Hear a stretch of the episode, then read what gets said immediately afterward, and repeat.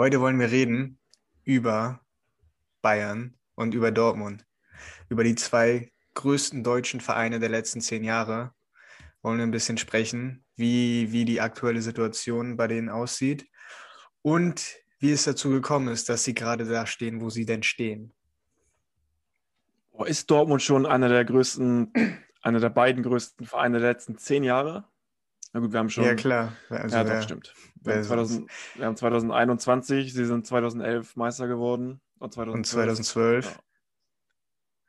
Ja. ja. So lange her, ne? Ist auch schon krass. Schon, ist schon krass, ne? Wie lange das her ist. Also, ich würde tatsächlich ja. jetzt erstmal in Bayern anfangen, aber ist wirklich schon lange her. Aber da kommen wir, kommen wir noch gleich ja. zu. Erstmal, erstmal der Anlass, warum wir überhaupt darüber sprechen wollen, ist natürlich, dass Bayern gerade den sechsten Titel in einer Saison eingefahren hat. Etwas Historisches, dass erst überhaupt in der gesamten Fußballgeschichte nur eine Mannschaft geschafft hat, und zwar Barcelona unter Pep 2009. Auch schon, also auch schon bevor es die, die Champions League gab, also, also schon, als es noch äh, Pokal der Landesmeister hieß. Nee, das, das ist ja schon seit den, seit den 90ern ist das ja schon. Champions League. Nee, damals hieß das, glaube ich, Weltpokal. Jetzt ist es Club-WM, aber es ist quasi dasselbe. Ja, aber auch vorher hat es keine andere Mannschaft geschafft. Nee, nee, krass. gar ja. nicht, nie, niemals. Ja, das ist so krass. Also wirklich, das, das muss man sich, muss man sich erstmal auf der Zunge zergehen lassen, dass sie einfach, die Mannschaft hat dieses Jahr sechs Titel gewonnen. Die haben jedes, alles, was sie hätten gewinnen können dieses Jahr, hatten, haben sie gewonnen. Alles. Gibt nichts, ja, dass also, sie nicht gewonnen haben. Ja, man muss natürlich jetzt sagen, äh, also in der Saison 2019-20 quasi haben sie alles gewonnen, weil der Weltpokal oder der, der, die Club-WM hat man jetzt gewonnen im Januar, obwohl sie hätte stattfinden sollen im, im Dezember. Ja, klar, die ist ja immer ein bisschen später. Das wirkt jetzt ja so ein bisschen so, als ob, weil klar, es klingt so, Bayern hat alles gewonnen, Bayern ist die beste Mannschaft auf der Welt, aber kommen wir auch gleich bestimmt noch zu, dass sie im Moment nicht so ganz super drauf sind, wissen wir auch alle. Aber klar, was die Saison 2019-20 angeht, was das Jahr 2020 angeht, hat man sich jetzt im Januar 2021 nochmal gekrönt mit dem, nicht mit dem allergrößten Titel, aber mit dem Titel, den du gewinnen musst, um halt diese sechs Titel zu gewinnen. Und, äh, ja, und mehr, dem Titel, den du, den du halt auch überhaupt gewinnen kannst, wenn du die Champions League gewinnst.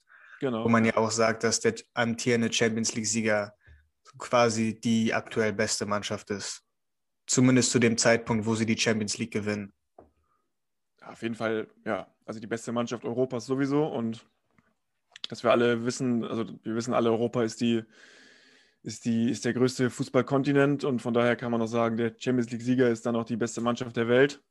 Aber am Ende musst du dann den Weltpokal holen, um auch die anderen, ich weiß gar nicht, wie heißen die Wettbewerber da in den anderen Kontinenten, Ähnlich, ähnlich, ähnlich, ist quasi dasselbe wie die Champions League hier. Ja, da musst du dann am Ende auch die, die Sieger besiegen und dann bist du halt der Weltpokalsieger. Ja. Richtig. Und das hat Bayern geschafft und das hat bisher nur Barca geschafft. Das ist so krass. Ja, wirklich. Und zwar das Barcelona, was, was halt dieses historische Barcelona ist. Dieses Barcelona, das wir ja, wie wir aufgewachsen sind mit dem Barcelona, Messi, Xavi, Iniesta. So, jetzt sind das halt Lewandowski, Kimmich und Neuer. Ja, ja, und ich also finde das, das auch Barca, das Barca quasi, was halt als die beste Mannschaft fast aller Zeiten gilt. Also Bayern, genau. sagt man immer, ist dann die beste Mannschaft der Welt. Je nachdem, wer die Champions League gewinnt, ist das die beste Mannschaft der Welt dann in dem Moment. Aber die Barca-Mannschaft damals war die beste aller Zeiten, weil sie auch eben diese sechs Titel geholt haben, hat man das gesagt. Und jetzt hat Bayern das Gleiche geschafft. Und jetzt kann man auch fast sagen, das ist vielleicht die beste Bayern-Mannschaft aller Zeiten.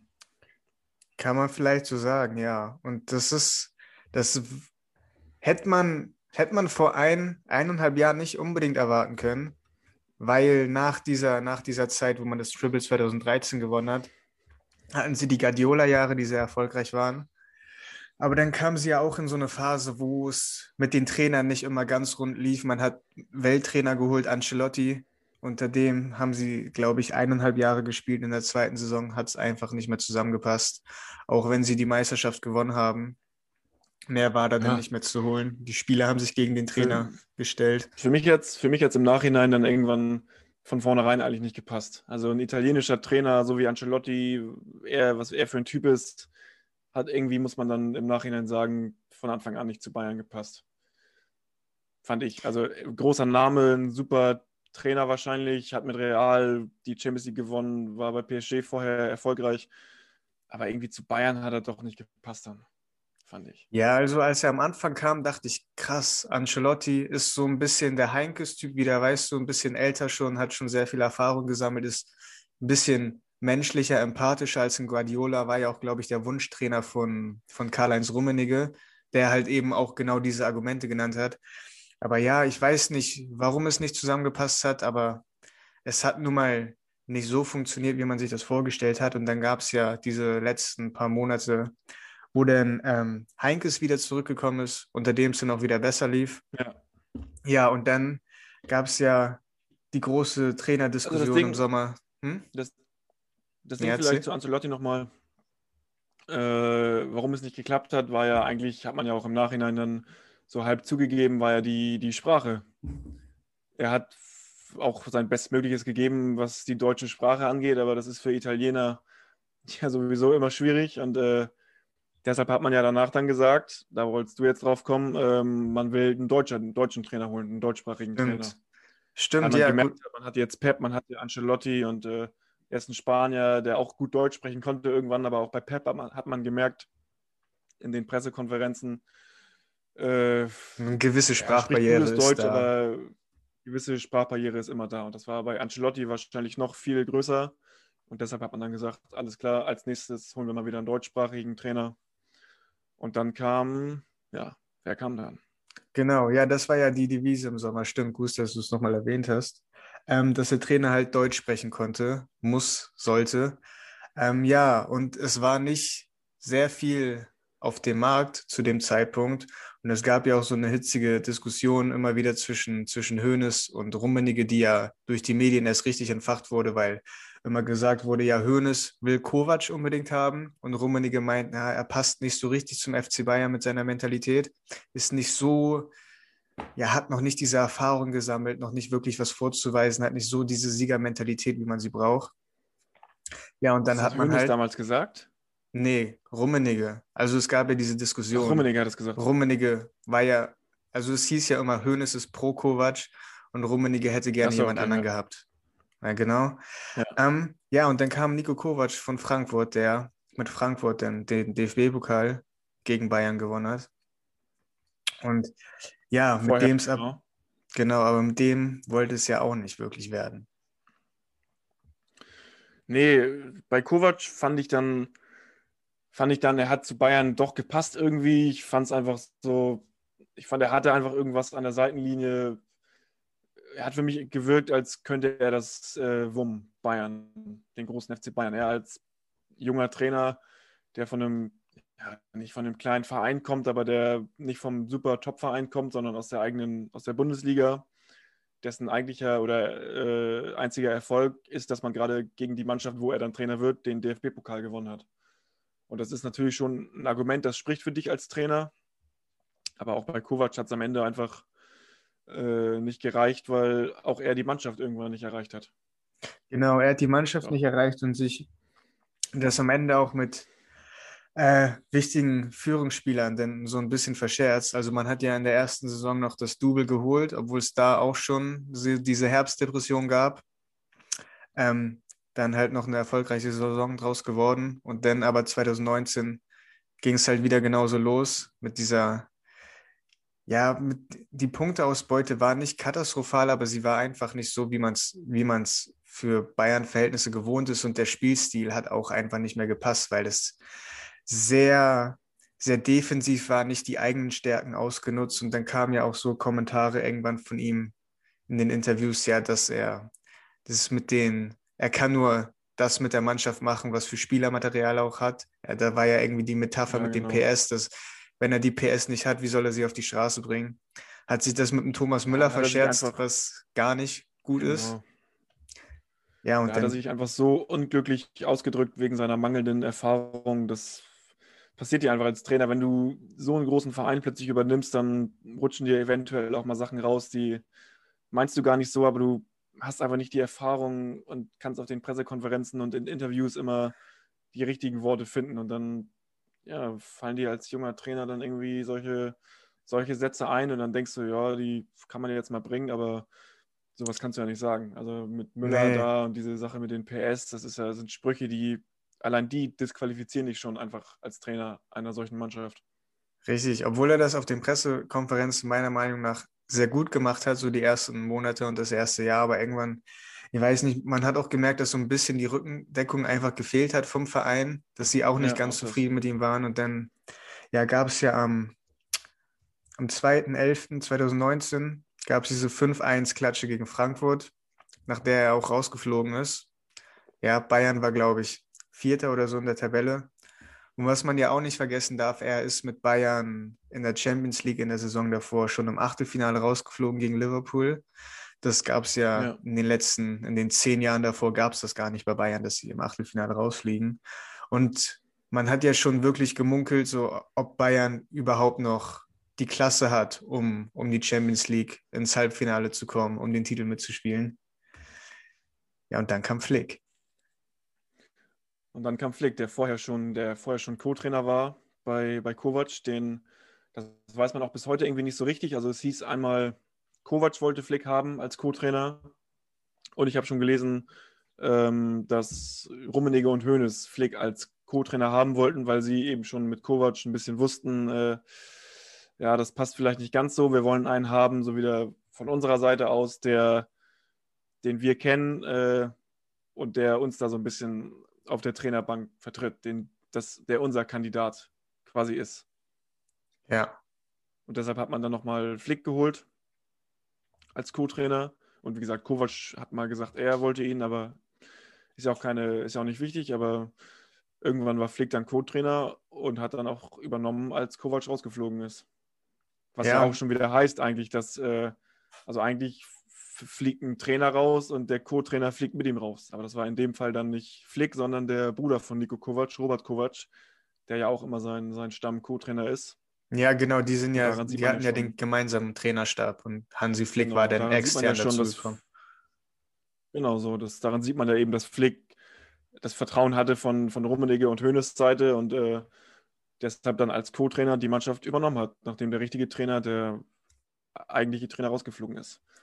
Genau, und man hat zunächst und, ganz ja. offen gesagt, dass es erstmal bis zum Winter ist, weil man ja überhaupt erstmal sehen wollte, wie sich das entwickelt. Und ja, also ich kann, was flickt da denn? Also ich, ich verstehe es bis heute immer noch nicht so ganz, was da genau passiert ist, weil irgendwie diese Mannschaft hat sich ja quasi um 180 Grad gedreht, obwohl es halt immer noch genau dieselben Spieler waren. Also Kovac und Flick hatten genau dasselbe Spielermaterial. Aber ich weiß nicht, was er anders gemacht hat, aber unter Flick hat es dann auf einmal wieder funktioniert. Ja, weil einfach, weil die Mannschaft, hast du eben schon gesagt, weil die Mannschaft sich so gegen Kovac irgendwann gestellt hat, da ist das dann so eine Befreiung, wenn du einen neuen Trainer hast und äh, wenn du den schon kennst von der Nationalmannschaft, die ganzen Spieler, Müller und so weiter, die Flick alle kennen als Co-Trainer der, der Nationalmannschaft, äh, wo er ja schon als der Taktikfuchs äh, galt und der, der auch schon teilweise Spiele eigentlich äh, gecoacht hat und eher mit Yogi an der Seitenlinie, aber Flick im Hintergrund als der wichtige Mann. Vor dem hat man Respekt. Mit dem ist man 2014 Weltmeister geworden, auch wenn er Co-Trainer war. Aber den respektieren die Spieler. Und äh, ja, klar. Dann hat er wahrscheinlich eine ganz, eine ganz neue Ansprache nochmal an die Mannschaft äh, gebracht. Und dann hast du halt so eine 180-Grad-Wendung. Und dann ja, ging los. Ja, aber das, ja, aber das reicht ja nicht einfach, Respekt zu haben. Ich bin mir sicher, als ein Ancelotti damals kam, hat er auch Respekt gehabt und die Spieler werden auch Kovac respektiert haben.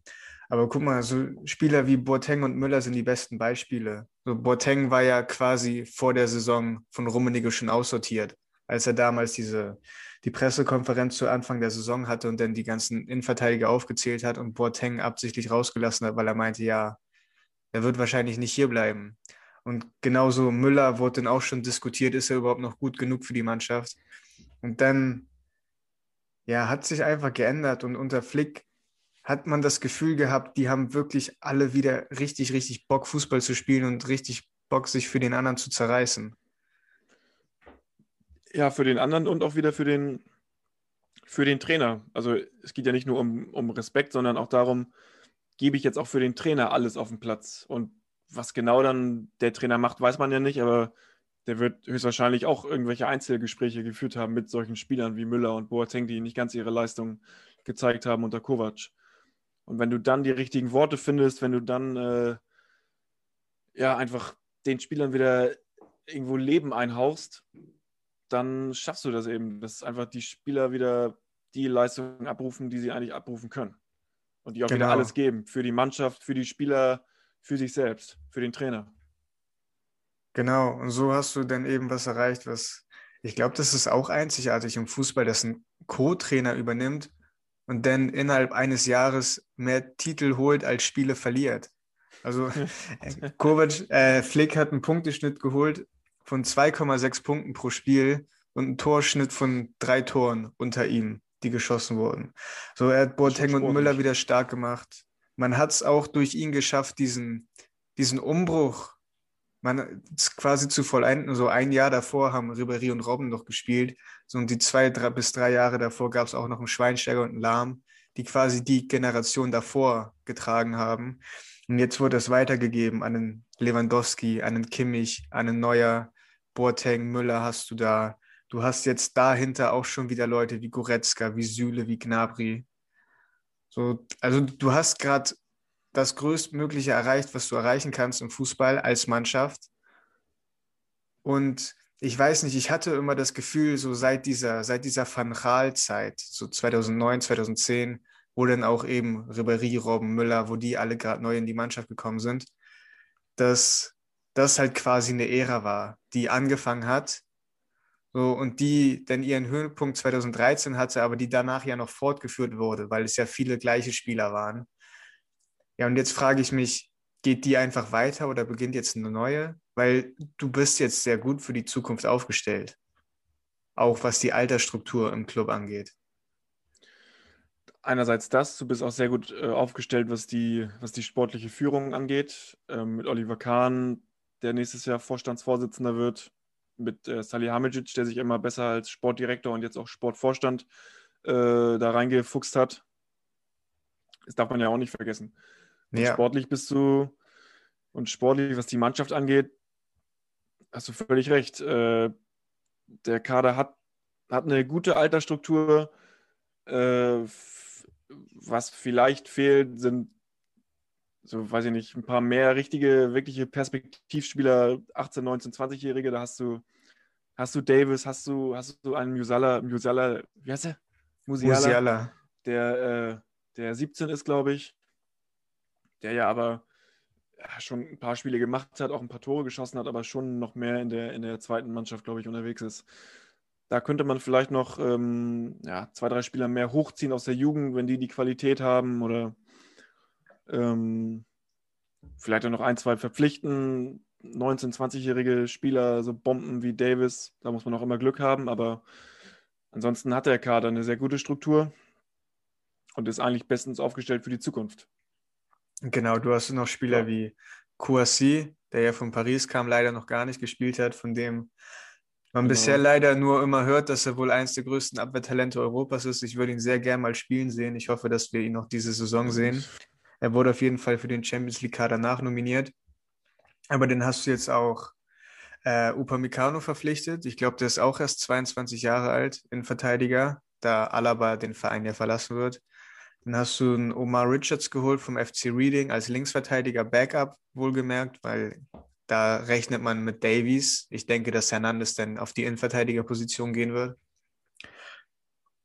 Ja, und im Mittelfeld hast du ja auch die ganzen Leute, die jetzt erst überhaupt in, das, in dieses beste Fußballeralter kommen, mit Gnabry, Sané, Kimmich, Goretzka und wie sie alle heißen.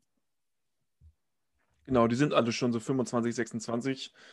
Äh, das ist genau das, die Schwelle, die du als Fußballer irgendwann dann überspringen musst, um rauszukommen aus dieser, ja, du bist, du bist dann kein, kein Talent mehr, du bist auch kein junger Spieler mehr, du bist dann einfach ganz normaler Fußballer, der einfach dann seine Leistung immer zeigen muss, unabhängig vom, vom Alter. Darum geht es dann irgendwann gar nicht mehr. Da wird bei Kimmich nicht gesagt, oh, das ist, der ist so jung und so talentiert und macht das schon so gut. Nein, der ist dann 25, 26, 27 irgendwann.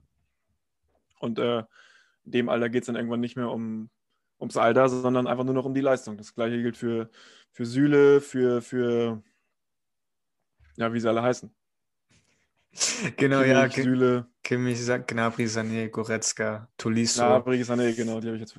Genau. genau, die ganzen. Ja, ja, ich bin auch mal sehr gespannt. Aber das Gute ist halt, du hast bei Bayern eben diese Leute, die halt über zehn Jahre da schon jetzt im Verein spielen, wie halt Müller oder Neuer. Weißt du, die von der alten Generation gelernt haben und das jetzt auch an die neue weitergeben können.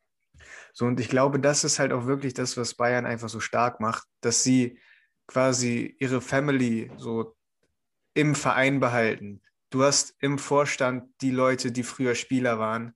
Du hast im Kader Spieler, die schon lange da sind. Du hast bei Bayern nicht die Spieler, die zu einem anderen Club gehen wollen, um den nächstgrößeren Schritt zu machen, sondern die wissen, was sie an Bayern haben und die bleiben da. Natürlich gibt es Ausnahmen, so wie jetzt Alaba, aber also er war jetzt zehn Jahre da. So soll er nochmal was Neues probieren. Das ist ja völlig in Ordnung. Ja, mir keiner übel.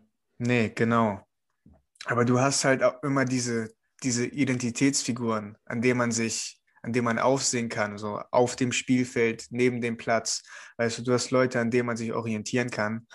Und ich denke, das ist ein großer Bestandteil des Erfolgs. Äh, was ist das? Sorry. Ein großer Bestandteil des Erfolgs. Ein Grund dafür, so. warum sie so erfolgreich ja, sind. Ähm, nee, auf jeden Fall. Vor allem, äh, weil Müller noch dazu aus der eigenen Jugend kommt. Das, was damals auch Lahm und Schweinsteiger äh, waren, ist jetzt heute Müller so die richtige, die 100-prozentige Identifikationsfigur, der aus Bayern, aus München kommt. Neuer kommt ja noch äh, von Schalke, ist mittlerweile aber auch schon fast zehn Jahre im Verein. Mhm. Sind eben so die beiden, die früher noch Lahm und Schweinsteiger waren die beiden alteingesessenen äh, super, super Profis, die den ganzen Verein, die ganze Mannschaft irgendwo tragen. Und da rücken jetzt eben noch Kimmich, Goretzka und Süle und so weiter irgendwann hinterher. Genau. Und äh, besser kannst du eigentlich nicht, nicht aufgestellt sein für die Zukunft.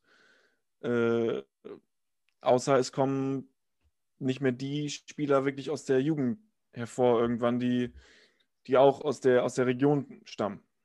Ähm, weil dann musst du auch wieder die Fans, man darf die Fans niemals vergessen, äh, auch die ziehen sich ja meistens an den Spielern hoch, die wirklich auch aus Bayern kommen, die ganze Jugendabteilung von Bayern München durchlaufen haben.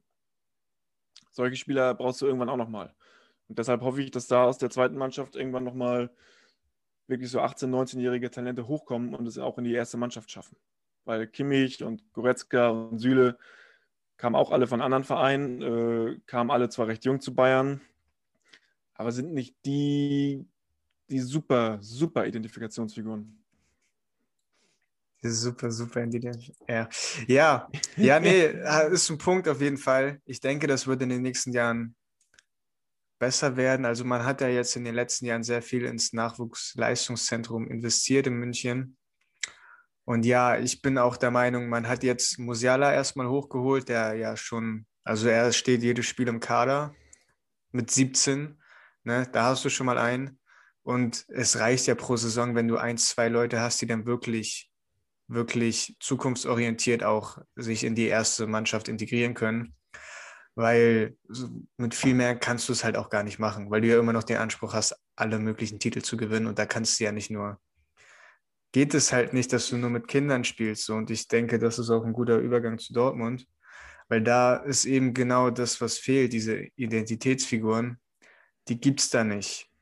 So, und Dortmund. Die gibt es nicht mehr. Die, das waren mal Reus und Hummels, aber über die haben wir auch schon so lange Monologe geführt, über die beiden, dass die beide erstens ihre Leistung nicht mehr auf den Platz bringen und zweitens äh, auch den Fans wahrscheinlich völlig egal sind, die beiden. Äh, weiß ich nicht, könnte ich mir vorstellen, dass die beiden nicht mehr so bei den Fans auch die große Beliebtheit haben. Ja, dann, ja, dann ist einfach Dortmund in dem Sinne nicht ganz so gut aufgestellt. Ja, pass auf, also wir haben ja eben darüber geredet, der, die letzte Meisterschaft haben die 2012 geholt. Ich glaube, den letzten DFB-Pokalsieg, das war unter Tuchel 2017. 2017, genau. Ja. Und ähm, ja, man hat sich einfach nicht wirklich weiterentwickelt. Also Dortmund in den letzten Jahren, ich sehe da nicht unbedingt eine positive Entwicklung, warum sie jetzt in irgendeiner Hinsicht besser dastehen als von 2010 bis 2015. So, also da hat ähm, naja, wie meinst du nochmal? Sie standen, wie stehen Sie besser da? Sie stehen jetzt nicht besser da als 2010 bis 2015. Ja, damit will ich einfach sagen, sie haben sich in den letzten Jahren einfach nicht so weiterentwickelt, wie man das von Dortmund erwartet hätte nach dieser Klopp-Ära, wo ja alle im Aufschrei waren, wie gut Dortmund jetzt Fußball spielt, was für einen tollen Fußball die spielen, was für ein geiler Offensivfußball das ist. So, und das machen sie ja teilweise immer noch, aber sie haben es nicht nicht wirklich weiterentwickelt. Sie spielen nicht besser, als sie damals gespielt haben. Sie sind nicht erfolgreicher, als sie damals waren. Sie sind nicht konstanter geworden. Genau, weil ihnen natürlich aber auch viele, viele Steine in den Weg äh, gelegt worden sind. Weil du dein größtes Talent äh, verkauft hast an Bayern, weil du deinen besten Stürmer verkauft hast oder weil der zu Bayern gegangen ist mit Lewandowski.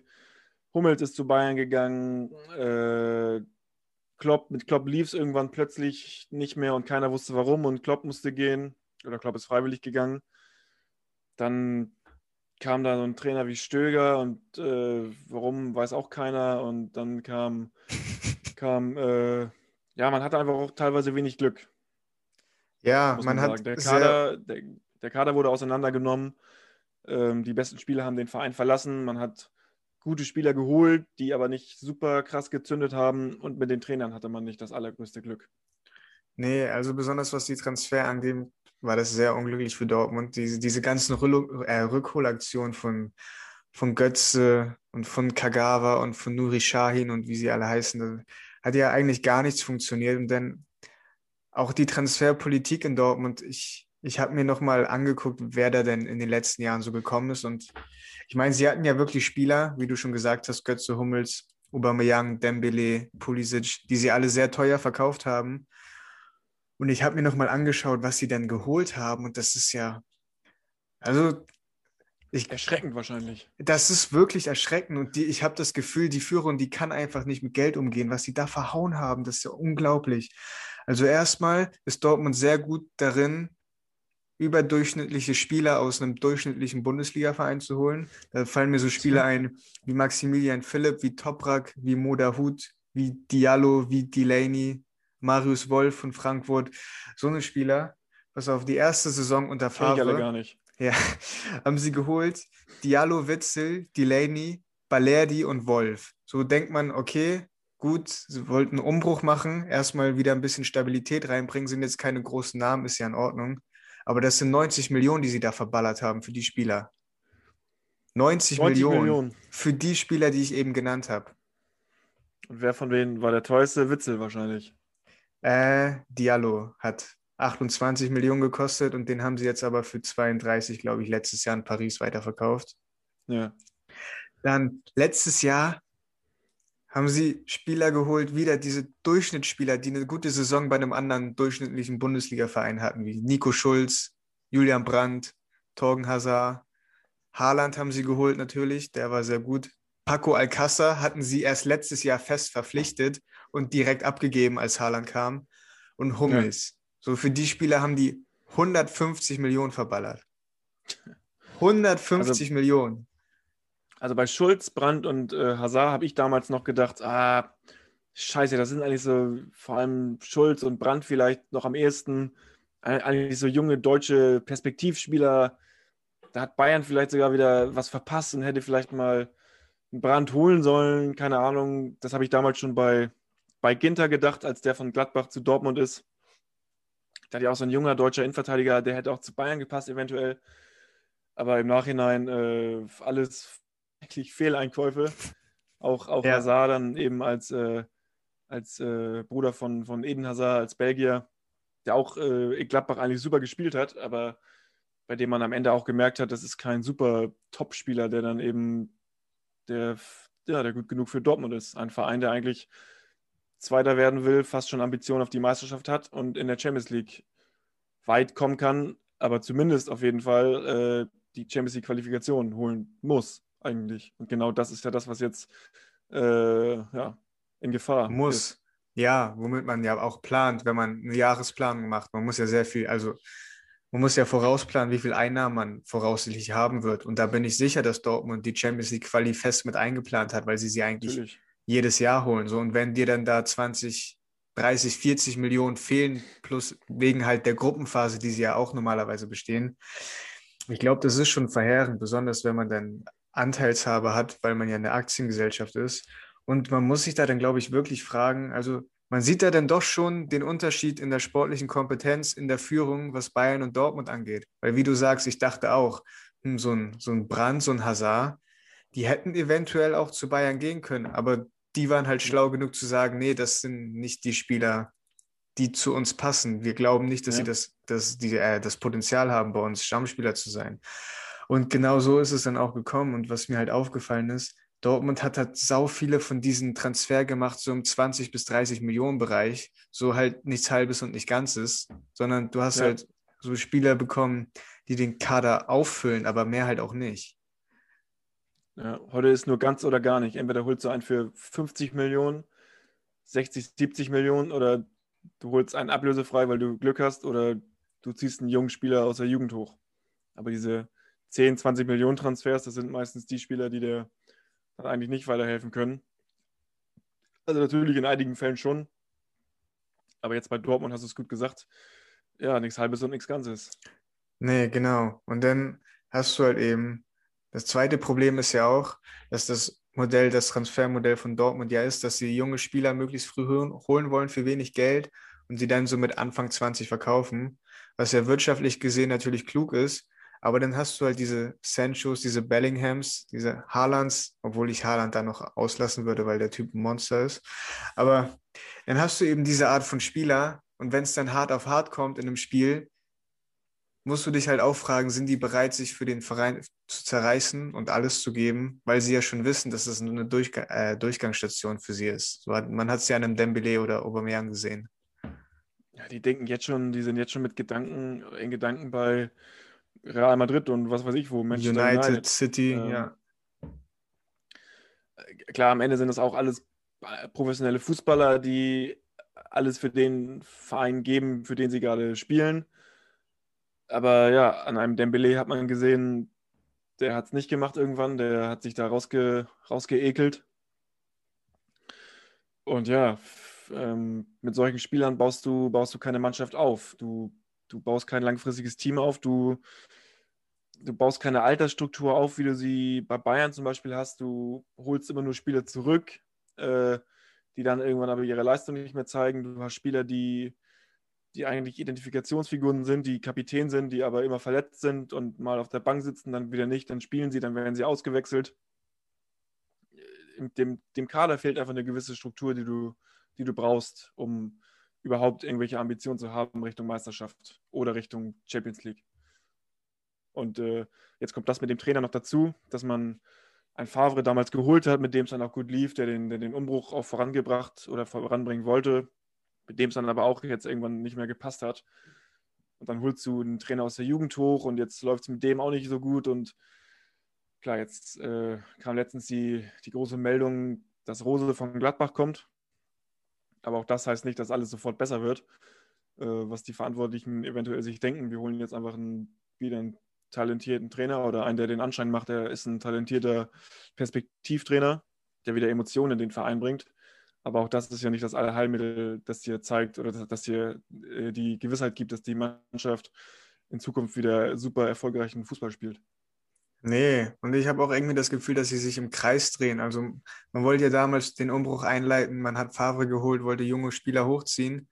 So, und das ist ja auch erstmal gelungen mit Favre. Vielleicht hat man ein bisschen zu lange an ihm festgehalten, aber erstmal das, wofür er geholt wurde, das hat er gut gemacht. Aber ich habe jetzt zwei, drei Jahre, das, äh, drei Jahre später das Gefühl, so sie sind wieder genau an dem Punkt, als sie Favre geholt haben. So, genau jetzt wäre Favre jetzt nicht hm. Trainer gewesen die letzten Jahre, wäre Favre, glaube ich, Kandidat Nummer eins gewesen, den sie holen, um die Mannschaft wieder ja. zu, äh, zu, stabilisieren. so, und das ja, ist genau das Problem. Es ist immer wieder dasselbe. Ja, äh, dieses sich im Kreis drehen ist, ein gutes, ist eine gute Metapher. Und eben, äh, ja, die Geschichte wiederholt sich. Es kommt der eine Zyklus, dann wiederholt er sich nochmal und irgendwie hast du das Gefühl, richtig voran geht es aber nie. Und nee. äh, es findet so eine gewisse Stagnation statt. Und ja, Dortmund ist immer noch auf einem Level, äh, auf dem sie vielleicht auch schon nicht mehr sein sollten oder könnten. Nee, genau. Also sie hätten schon deutlich weiter sein können, denke ich, mit dem Potenzial, was ja in dem Verein steckt. Finanziell und auch die Stadt Dortmund, das ist ja eine Fußballstadt, die Fans. So in Europa hatte man auch oder hat man immer noch eine gewisse Strahlkraft dadurch, dass man damals in diesem Champions League-Finale 2013 stand. Aber irgendwie haben sie da nicht das daraus gemacht, was man wohl hätte machen können. Und vielleicht, weiß ich nicht, vielleicht ist es ja auch für die Führungsebene eine Nummer zu groß, einen Verein von einem Top-Club zu einem Weltklasse-Club zu machen. So, weil genau dieser Schritt ist ihnen ja offenbar nicht gelungen. Diesen Schritt, dass sie wirklich zumindest temporär in so eine Sphären kommen, wie halt Bayern oder wie Atletico das ja auch über die letzten Jahre geschafft hat, Atletico Madrid. Ne, die sind ja auch immer näher rangekommen an Barcelona, Real Madrid oder die ganzen englischen Vereine. So irgendwie, weiß ich nicht, bei Dortmund, wenn ich so an Dortmund denke, ist es so, sie sind schon Top 15 vielleicht Europa, aber irgendwie, weißt du, in der, Saison, äh, in der Zeit, wo, wo Klopp noch, wo es unter Klopp noch lief, waren sie für mich echt so ein Team, wo ich dachte, ja, die sind eigentlich so Stammplatz Champions League Viertelfinale. So, das war ja. für mich Dortmund. Aber jetzt ja. kommen sie wahrscheinlich nicht mal in die Champions League dieses Jahr. Ja, du hast es gesagt, wenn, wenn du eine, eine Weltklasse-Mannschaft aufbauen willst, brauchst du auch darüber nochmal einen Weltklasse-Sportvorstand und einen Sportdirektor. Und das sind Watzke und Zorg vielleicht nicht, sondern die dümpeln da auch schon seit zehn Jahren rum, seit die erfolgreiche Zeit mit Klopp war, aber die ist halt auch schon seit einiger Zeit vorbei. Und seitdem ist, ist im Verein nicht wirklich viel passiert und man könnte schon äh, irgendwo ganz anders sein, aber auch die beiden haben es nicht ganz geschafft und äh, immer wieder mit ja, falschen Trainerentscheidungen oder Trainerentscheidungen, die sich im, im Nachhinein dann als äh, falsch herausgestellt haben. Das liegt natürlich auch an der sportlichen Führung. Und jetzt ist man, ist man an einem Punkt, wo man sich fragen muss, was machen wir jetzt? Was machen wir mit der Mannschaft? Was machen wir mit dem Trainer? Die Frage hat sich jetzt geklärt, aber was machen wir vielleicht auch an uns selbst? Und, ja. Äh, ja, da bin ich gespannt, was im Sommer passiert. Ja, bin ich auch. Also du meinst ja schon, man hat jetzt Rose geholt. Man hat seit 2017 ist es jetzt der sechste Trainer nach Tuchel, Bosch, Stöger, Favre, Terzic und jetzt Rose. Also da ist ja auch keine Konstanz drin und man hat auch irgendwie nie das Gefühl, dass die Verantwortlichen wirklich hinter dem Trainer stehen. So das ist ja auch das, was Kovac bei Bayern das Genick gebrochen hat, dass einfach einfach der Vorstand nicht dahinter stand und dann die Mannschaft halt auch nicht mehr, sage ich sag mal nicht mehr für den Trainer gespielt hat und ja, so Dortmund, kann, man darf sich nicht darauf verlassen, dass jetzt unter Rose alles besser wird. So, weil, also kann passieren, gar keine Frage, aber ich glaube, das wäre ein Fehler, das wäre sehr fahrlässig, wenn man sich darauf verlässt. Ja, du kannst dich nicht nur auf den, nicht nur auf den Trainer verlassen. Du musst auch, äh, wie gesagt, am Kader muss was gemacht werden. Äh, ja, und wie gesagt, vielleicht auch an der so, ja. Führung selbst. Sorry. Das ist ja auch die nächste Sache, so wenn Dortmund nicht in die Champions League kommt. Also Sancho ist ja sicher weg nächstes Jahr, aber ein Haaland, wenn, wenn Haaland weggeht nächstes Jahr, weil er nicht Champions League spielt, so das ist ja Dortmunds einzige Garantie da vorne, dass überhaupt jemand Tore schießt. So, die sind ja, die sind am Arsch, wenn das nicht wenn du, wenn du, wenn, wenn, wenn du nicht in die, wenn, wenn Dortmund nicht in die Champions League kommt, dann muss man nochmal ganz woanders anfangen. Weil dann fehlt Geld, hast du schon gesagt, dann fehlt so einiges. Dann hat ein Rose da, ist da, befindet sich ein Rose oder kommt da an in einer Situation, in der er vielleicht gar nicht ankommen möchte, sondern er dachte oder er denkt vielleicht, er wechselt zu Dortmund, dem, der eher Champions League Club ist als Gladbach, aber am Ende steht wahrscheinlich Gladbach vor Dortmund und Rose muss sich da nochmal richtig hochkämpfen mit der Mannschaft.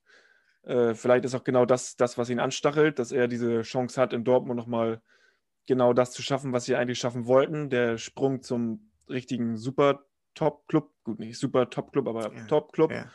Ähm, aber das wird schwierig, wenn du die Champions League nicht, nicht erreichst und dann Geld fehlt und Spieler weggehen und alles andere auch irgendwie scheiße ist.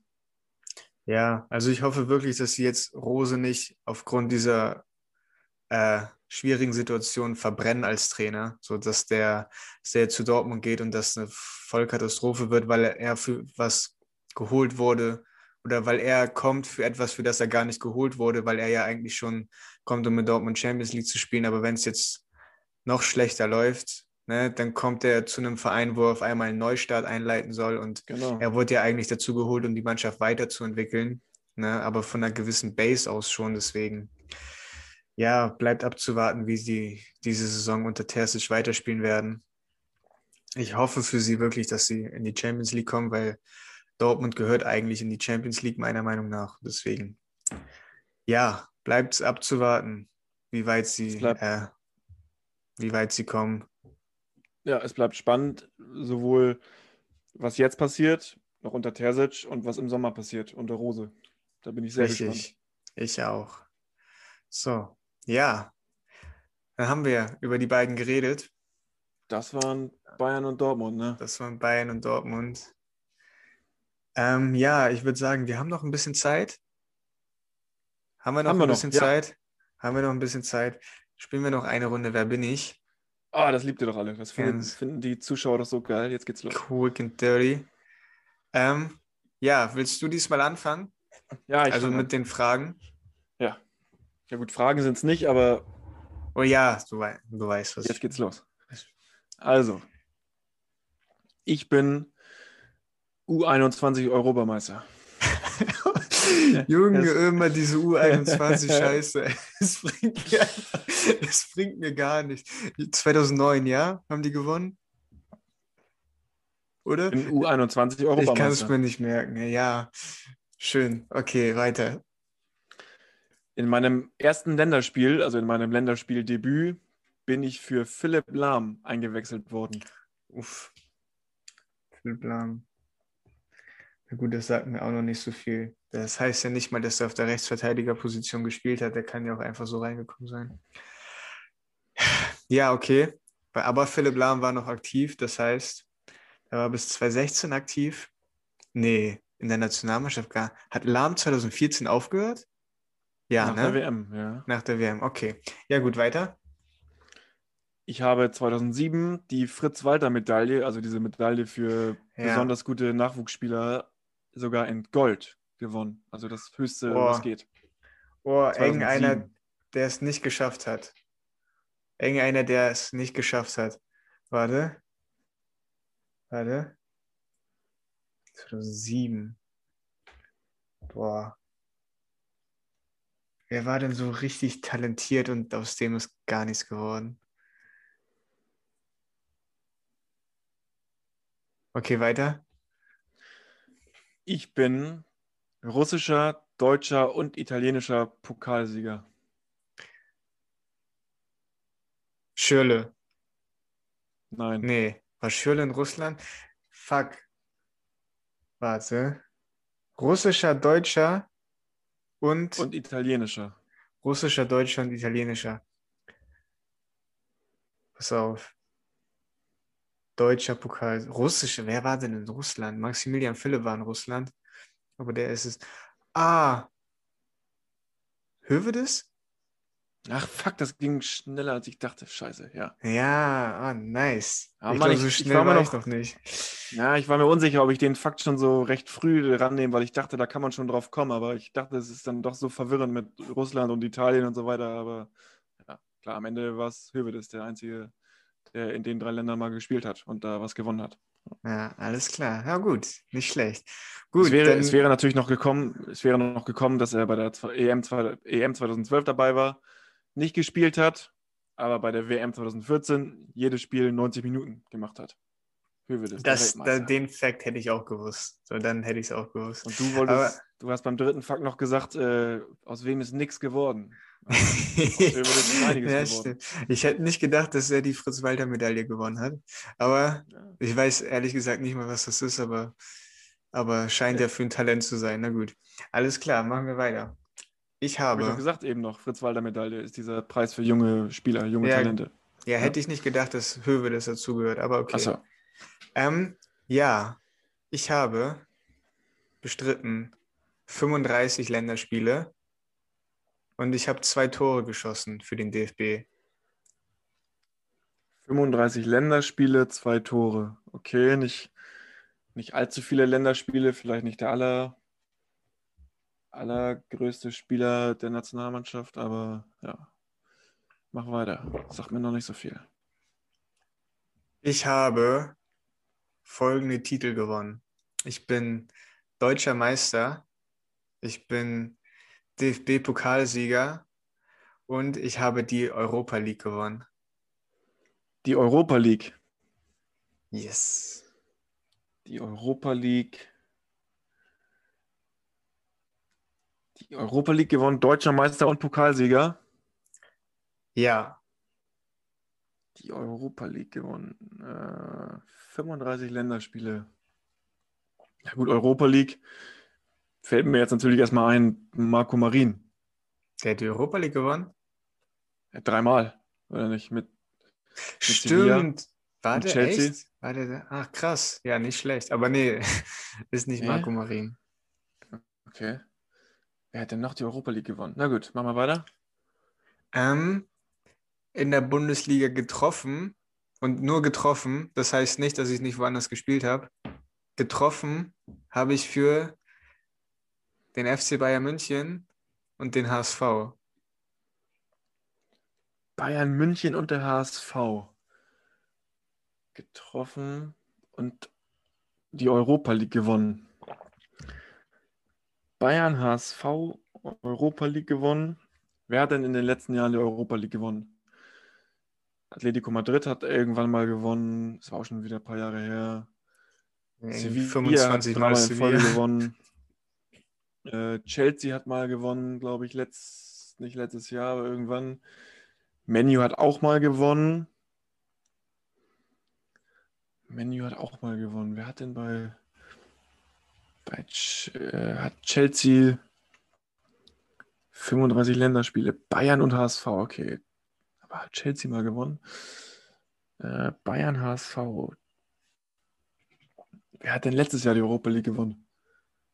Äh, oder wer hat eigentlich, ja, wer hat letztes Jahr die Europa League gewonnen? Sevilla. Äh, wieder Sevilla. Im Zweifelsfall immer Sevilla. Ist im Zweifelsfall.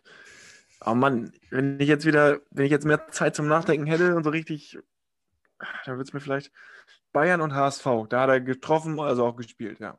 35 Länderspiele. Richtig. Richtig. Europa League gewonnen. Bayern und HSV. Wer hat denn bei einer ausländischen Mannschaft gespielt, die die Europa League gewonnen hat, aber auch beim, bei Bayern und dem HSV? Bei Bayern. Wer ist denn von Bayern mal weggegangen und zu einem Europa League-Sieger gewechselt? Soll ich weitermachen? Ja, mach mal, mach mal, ja, mach weiter. Also, ich habe bereits Tore geschossen gegen den FC Barcelona und gegen Real Madrid. Es waren in Ligaspieltore. Es waren Ligaspieltore. Dann ist das ja irgendein, irgendeiner, der in Spanien gespielt hat. Ja, macht Sinn. Europa League-Sieger. Okay, dann, aber bei welcher Deutsche hat denn, dann muss er ja bei Sevilla gespielt haben, aber welcher, welcher Deutsche hat denn bei Sevilla gespielt? Kam von Bayern. Dann, sonst fällt mir nur ein, gegen, gegen Barca und Real. Doch einer von Atletico, aber welcher Deutsche war denn bei Atletico? Da war gar keiner. Welcher, irgendein Deutscher, der in Sevilla rumlungert, aber den keiner kennt. Aber 35 Länderspiele sind ja dann wieder nicht so wenig. Oh Mann. Oh Mann. Ich komme nicht drauf. Mach, mach noch mal einen. Gut, einmal noch. Ich habe auch nur noch einen. Ich bin in Polen geboren. Hä? In Polen geboren? Ja. Ja, aber Klose und Podolski werden es nicht sein. Nee. Wer ist denn in Polen geboren? Äh. Hä? Aber er ist ein Deutscher. Ja, aber man erkennt es auch am Namen, dass er nicht in Deutschland geboren ist. Den gebe ich dir noch.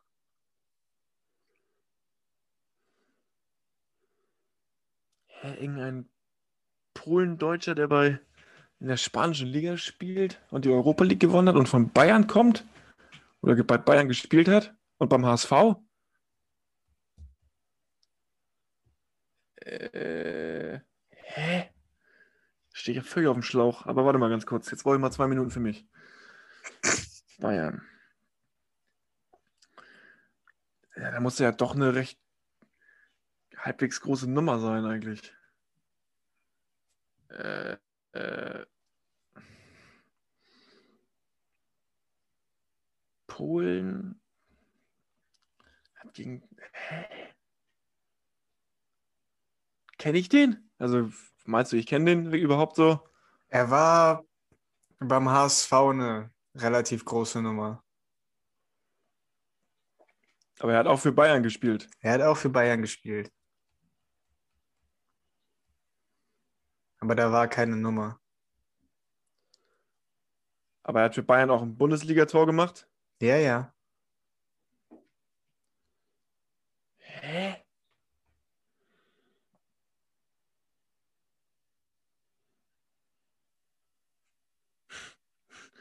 Denk dir noch mal irgendeinen Fakt aus. Ich will den Namen nicht wissen. Ich muss das, ich will da selbst drauf kommen, aber sag noch mal irgendwas. Also, er hat bei Bayern keine große Rolle gespielt.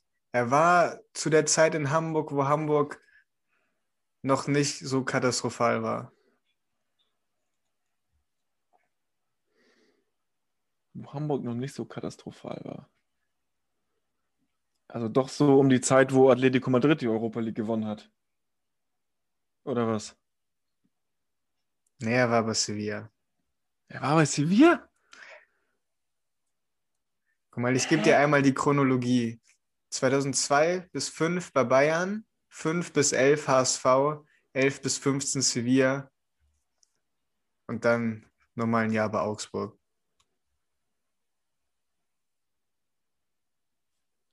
Von wann bis wann bei Bayern? Äh, zwei bis fünf. 2002 bis 2005. Ja, das ist doch. Hat auch für die Amateure gespielt.